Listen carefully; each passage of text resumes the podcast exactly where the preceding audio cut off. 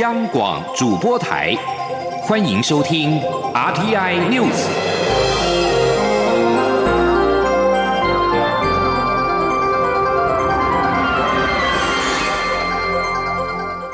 听众朋友您好，欢迎收听这节央广主播台提供给您的 RTI News，我是张顺祥。美国总统川普表示，他有信心华府跟北京能够达成协议，以结束数个月来影响全球金融市场的贸易纷争。川普四号在白宫还表示，将跟中国进行最高层级的谈判。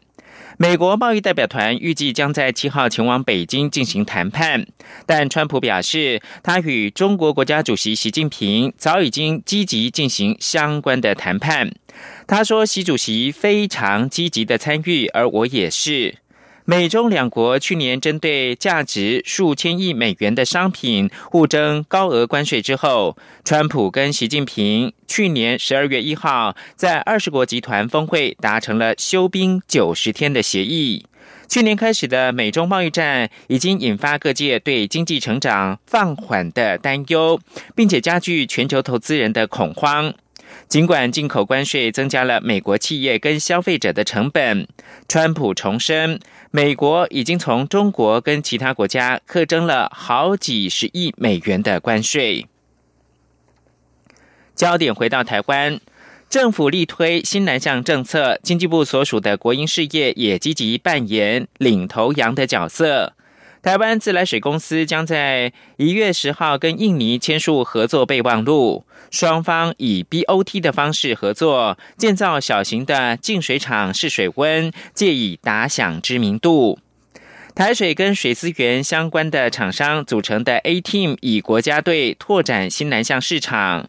继去年跟印尼东爪哇省三家厂商签署了合作备忘录 M O U，台水董事长郭俊明跟 A teen 的厂商将在六号前往印尼，预计在十号左右跟印尼签订合作备忘录。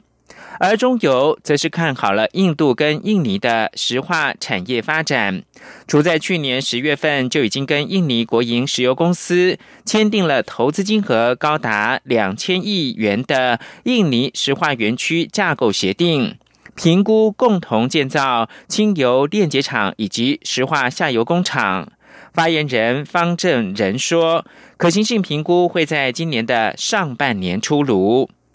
同样看好印尼的还有台糖，但是因为没有找到合适的土地来建厂，投资的进度停滞。副总经理洪火文说，台糖的甘蔗种苗、制糖技术都很好，因此考虑以技术入股，跟当地的印尼糖厂合作，暂时不考虑新南向的其他国家。立法院长苏家全七号将召开二零一九年度总预算的首轮协商，遭到泛蓝阵营提案全数冻结的促进转型正义委员会的预算能否顺利的三读备受关注。民进党团总召柯建明说，一定表决。立法院在二号上午召开了全院委员谈话会，决定从当天下午开始召开临时会到十一号，仅处理中华民国一百零八年度的中央政府总预算案。各个党团立委对总预算案的提案在三号下午截止，七号下午将进行朝野协商。各党团原则上同意九号处理总预算案。二零一九年度的中央政府总预算中的促进转型正义委员会，根据国民党立法院党团的提案，在行政院调查小组对外公布张天青事件调查真相，以及重新提名促转会主委、副主委人选送到立法院完成人事同意权审查之前，促转会二零一九年度的预算新台币一点六亿多元是全数冻结。时代力量的立法院党团总召徐永明表示，国民党要冻结预算要有一定的道理，提出具体的监督方向跟主张。此外，时代力量的立法院党团也提案，各个公务机关在办理各项事务的时候，若有购置礼品或纪念品的需要，除了应该符合相关的法规办理之外，应该优先采购台湾制的产品。焦点回到非洲猪瘟，为了防止非洲猪瘟疫情入侵台湾，政府各个部门都紧绷神经，加强边境查验。蔡英文总统更呼吁全国总动员，共同的防疫。中华邮政公司今天举办了宣导活动，让民众了解相关的防疫资讯。同时，中华邮政也加强邮包的查验工作，先将来自疫区的邮包隔离出来。在经过 X 光以及防疫权两道的关卡，全力的阻绝猪瘟的入侵。请记者欧阳梦平的采访报道。中国大陆的非洲猪瘟疫情延烧，由于两岸间的电子商务非常蓬勃，使得邮包也成为病毒可能入侵的管道。中华邮政公司五号特别与财政部关务署以及农委会动植物防疫检疫局合作，举办宣导活动。除了强调会在邮包处理时严格把关，也希望加强民众的防疫观念，共同建构防护网。为了防止疫区的肉制品借由邮包进入台湾，中华邮政已建立 SOP 加强检验。中华邮政公司副总经理李干祥说：“针对这些邮包的查验，哈，那我们在我们的邮件处理中心会隔离出一块独立的地区，就把它分流，从疫区进来的这些包裹，把它分流，分流储放，储放等待海关跟检疫单位。”来做这样检疫的工作，检疫完了之后，我们才会放行。大致上是这样子的一个 SOP。啊，那我想这一个动作，我们绝对非常的这个彻底的去执行，不会让它跟一般的包裹混在一起。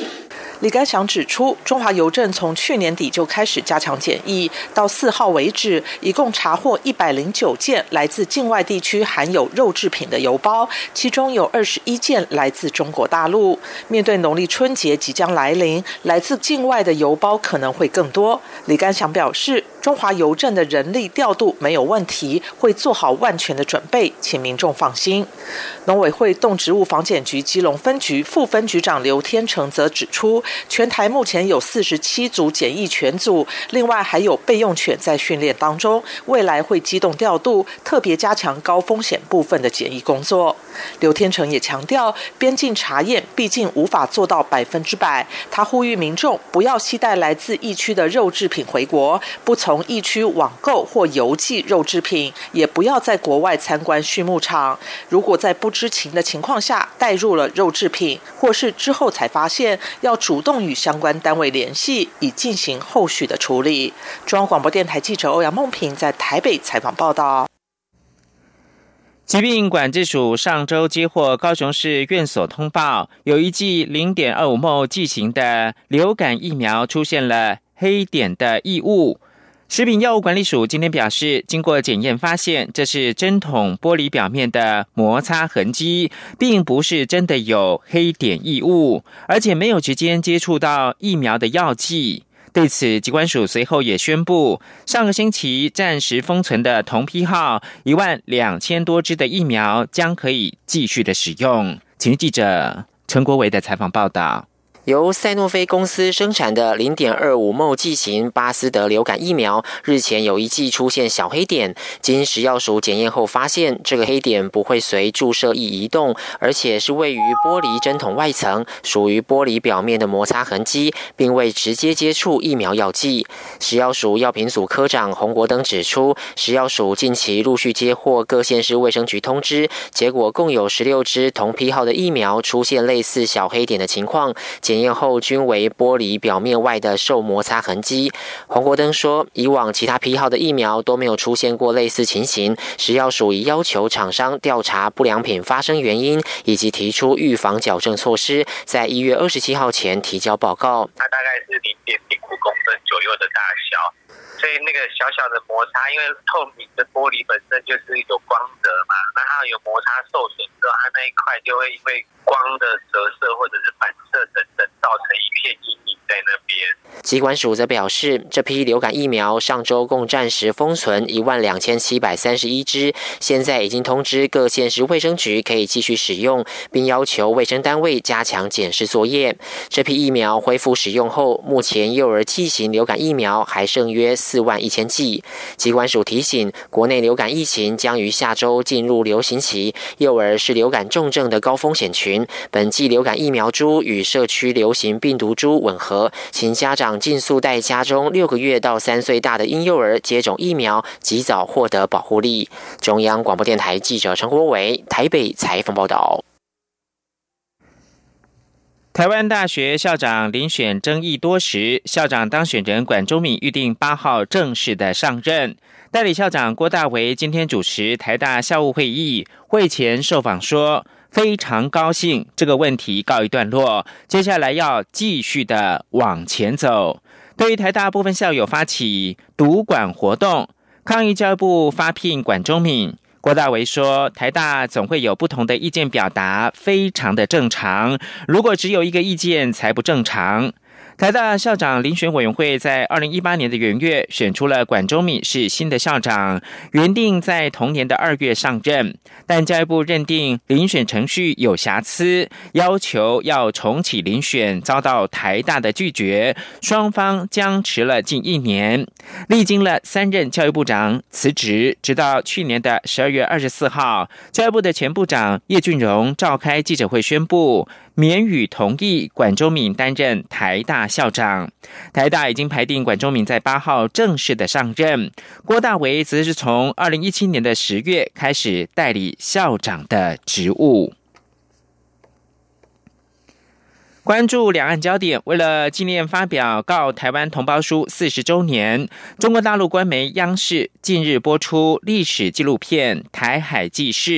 刚刚宣布参选二零二零年总统大选的中国国民党前主席朱立伦也现身该纪录片谈九二共识。在第四集接触商谈当中，朱立伦现身表示，九二共识是一个重要的基础，重要的里程碑。就是因为从九二共识开始，两岸才可以进行交流，相互的走向和平。但对于一个中国的意涵，海基会表示认知各有不同。大陆海协会表示，在事务性商谈当中不涉及，双方做了求同存异的处理。中共总书记习近平二号提出五项对台原则，一海峡两岸同属一个中国。共同努力谋求国家统一，作为九二共识内涵，倡议透过民主协商、政治谈判，探索一国两制的台湾方案。朱立伦昨天对此表示，九二共识跟一国两制完全是两回事。中国国民党对九二共识的立场清楚，坚持一中各表就是中华民国，中华民国是自由民主，立场不会改变。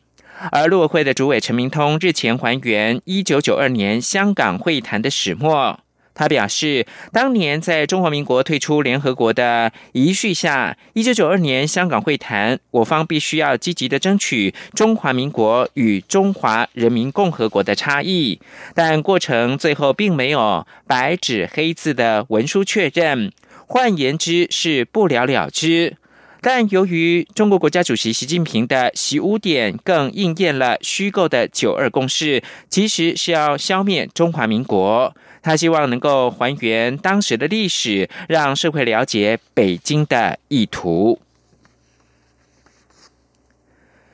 苹果公司下修营收预测，分析表示，尽管苹果这两年努力的迎合中国的官方部门，但因为中国内需疲弱，华为等本土的品牌性价比更高，贸易战激发了爱国主义情绪等因素，让 iPhone 销售在中国遇冷。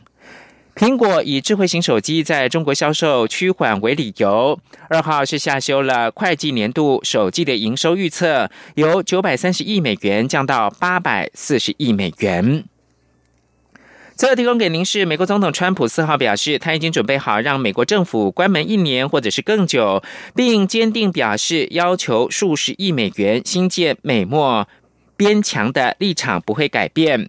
川普证实，四号他在会议当中尽可能的要说服民主党领袖，但仍无法就结束政府关门的僵局达成协议。由于现在掌控众议院的民主党似乎完全不想向川普让步，因此僵局可能不会那么快结束。以上新闻由张顺祥编辑播报。这里是中央广播电台台湾之音。